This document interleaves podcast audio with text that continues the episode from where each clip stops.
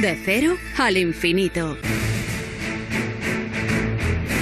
Llegamos al tiempo que cada semana dedicamos a la seguridad y a las emergencias con David Ferrero, nuestro especialista en la cuestión.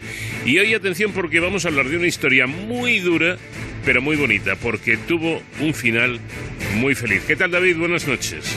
Muy buenas madrugadas, Paco. Esta semana nos ha llamado mucho la atención la historia de Sara, que ha dado a luz a una niña en el madrileño Hospital 12 de Octubre. Y es verdad que así a priori, bueno, pues este caso no tendría nada de, de excepcional, de no ser, claro, porque durante el embarazo Sara se contagió de COVID-19 y fue ingresada por neumonía bilateral con tal gravedad, Paco, que tuvo que ser intubada y conectada a un pulmón artificial cuando llevaba 23 semanas de gestación.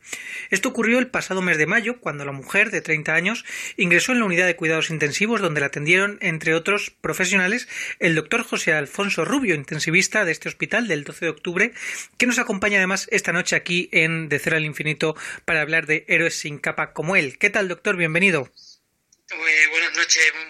muchas gracias por la invitación. Bueno, doctor, eh, lo estaba contando yo un poco así por encima, pero esto la verdad es que parece eh, arte de magia, es decir, una embarazada que llega con una severa infección de COVID a la que se le tiene que intubar y que finalmente el equipo médico pues consigue eh, sacarla adelante y no solamente eso, sino que dé a luz y estén tanto la hija como la madre en perfecto estado de salud ahora mismo.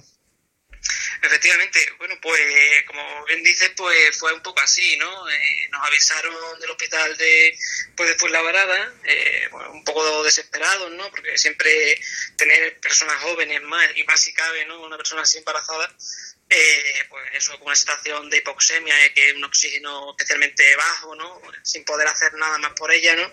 Y bueno, pues pidiéndonos un poco ayuda, ¿no? Porque tenemos unos recursos, pues como en este caso, ¿no? Como es el ECMO, que, bueno, pues hay un programa que hemos instaurado aquí en la Comunidad de Madrid, que hospitales, pues más periféricos, con menos recursos, pues pueden, eso, eh, tanto a Puerta de Hierro como al 12 de octubre solicitarnos eh, que vayamos y pongamos esta terapia de rescate, ¿no? ¿En qué consiste esta, esta terapia, este, este ECMO, como se conoce, ECMO? Eso, eso es, básicamente eh, viene eso extrapolado de, de, la, de la cirugía cardíaca, de la bomba que se usa para la cirugía cardíaca, eh, que lo que hace es que hace la función de corazón y de pulmón. En el caso concreto de, de, Sara, la configuramos para que hiciera la función únicamente de pulmón. Y bueno, pues tenía tan, tan afectados sus pulmones ¿no? que era insuficiente eh, simplemente un respirador. ¿no? Entonces, bueno, pues lo que hace básicamente esta, esta terapia es poner sus pulmones totalmente en reposo o casi en reposo absoluto y lo que hace la máquina es oxigenar, eh, oxigenar eh, la sangre, ¿no? Y bueno, mantenerla con vida porque sin oxígeno es imposible vivir, ¿no? Obviamente. Entonces, bueno, básicamente lo que hace es eso, ¿no? Es oxigenar la sangre, pero son terapias de rescate, ¿no? Que, nosotros decimos, ¿no? Que no a todo el mundo se le pone este tipo de soporte. Porque, bueno, eh, son muy complejas, ¿no? O sea, detrás de eso, porque todo el mundo, o sea, eso detrás de, de este tipo de soporte es complejísimo todo lo que hay, así yo lo cuento muy simplificado, ¿no? Como que oxigena la sangre y se acabó, ¿no? Pero es muy complejo, necesita un equipo pues multidisciplinar, muchísimos cuidados, ¿no? Puede dar muchas complicaciones. Entonces, bueno, pues por eso son terapias, es el último recurso que se le da a este tipo de pacientes. Eh, me viene a la mente el ECMO que también se utilizó o se puso a prueba en la ciudad de Madrid hace unos años para emergencias extrahospitalarias, ¿no? Ese coche equipado con esta tecnología para precisamente aplicar a ciertos pacientes que sufrían una parada cardiorrespiratoria, por ejemplo, y actuaba como corazón externo, ¿no? Eh, para que lo, entendamos los, los, los quienes somos legos.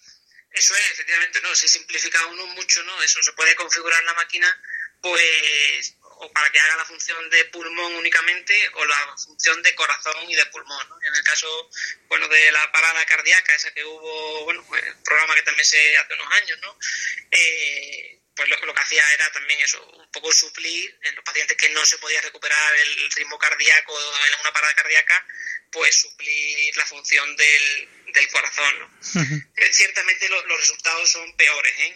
en, este tipo de pacientes que tienen una parada cardíaca, los resultados son peores que, que, la funcionalidad como si fuese únicamente en el caso de, de una, infección respiratoria o una inflamación del pulmón en el que se suple únicamente la función pulmonar. Eh, hablamos de Sara, que es una paciente relativamente joven, con 30 años. Eh, ¿Para qué pacientes está indicada esta terapia? básicamente eh, es un recurso del último escalón de, los recursos que tenemos ¿no?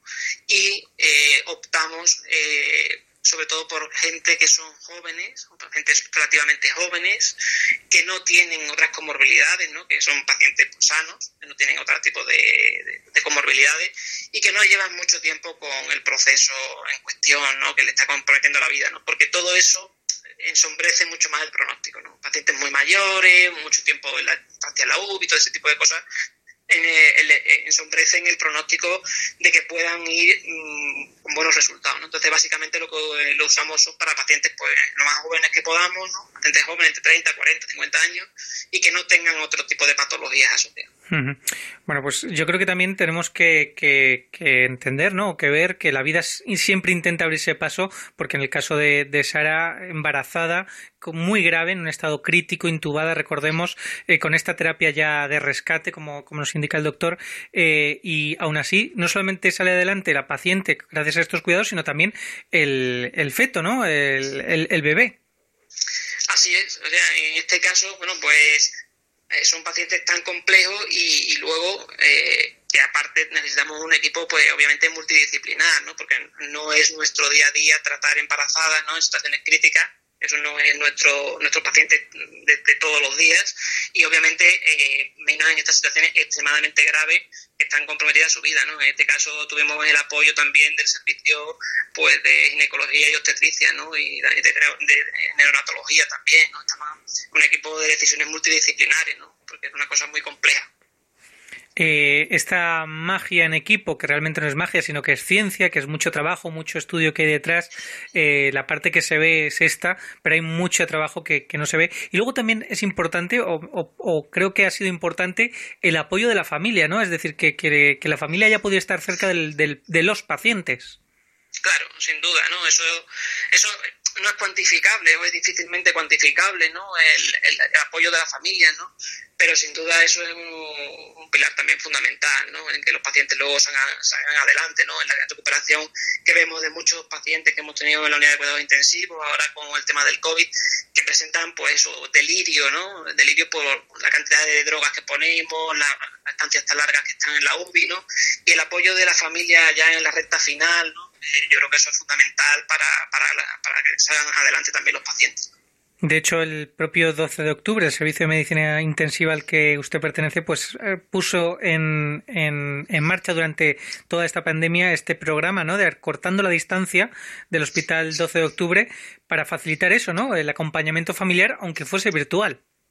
Sin duda, eh, la compañera Victoria Trasmonte, que eh, bueno, lideró un poco la iniciativa esta con el apoyo obviamente del, del hospital, ¿no? del servicio de medicina intensiva, eh, hizo esto posible, ¿no? porque era una situación tan compleja que bueno, todos teníamos un terror, los médicos los primeros, enfermeros, incluso todos, aparte de la población, ¿no? Teníamos un terror a algo desconocido, ¿no? En el que pues bueno, pues los pacientes y los familiares no podían tener ese contacto, ¿no? Que habitualmente sí que lo tienen, Y, y, con esta iniciativa de Acortando la Distancia, yo creo que eso fue un proyecto extremadamente bonito y que, bueno, que ayudó mucho tanto a los pacientes como a las familias, ¿no? En estos momentos tan difíciles, Bueno, este caso en concreto que con el que estábamos abordando en esta entrevista de, de Sara, eh, ha ocurrido ahora, es decir, Sara eh, ingresa en el hospital a finales de mayo, en la UCI a finales de mayo, es decir, también tenemos que seguir alerta, ¿no? Porque el COVID sigue ahí.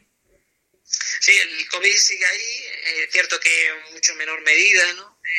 Que lo que hemos vivido anteriormente, pero bueno, ciertamente estamos un poco expectantes a ver qué es lo que nos depara este otoño-invierno, ¿no? a ver qué pasa con la gripe, qué pasa con el COVID. Estamos un poco expectantes, aunque ahora claramente hay muchísimos menos casos, pero estamos un poco expectantes, esa es la verdad.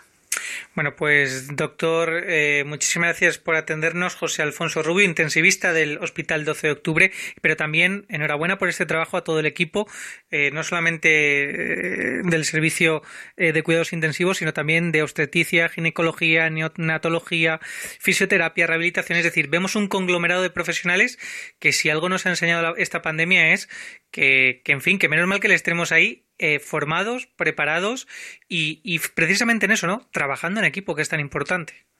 Sin duda, el trabajo en equipo es yo creo la clave fundamental, de que salgan las cosas bien, ¿no? Muy bien, pues muchísimas gracias, doctor. Venga, muchas gracias, un saludo.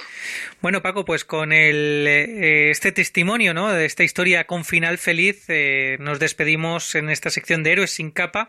yo creo que hoy esta esta sección tiene un nombre todavía más valioso que nunca eh, porque somos conscientes de lo que pueden hacer estos profesionales sanitarios. Nosotros nos escuchamos la semana que viene, Paco. Hasta entonces, ya saben, protéjanse.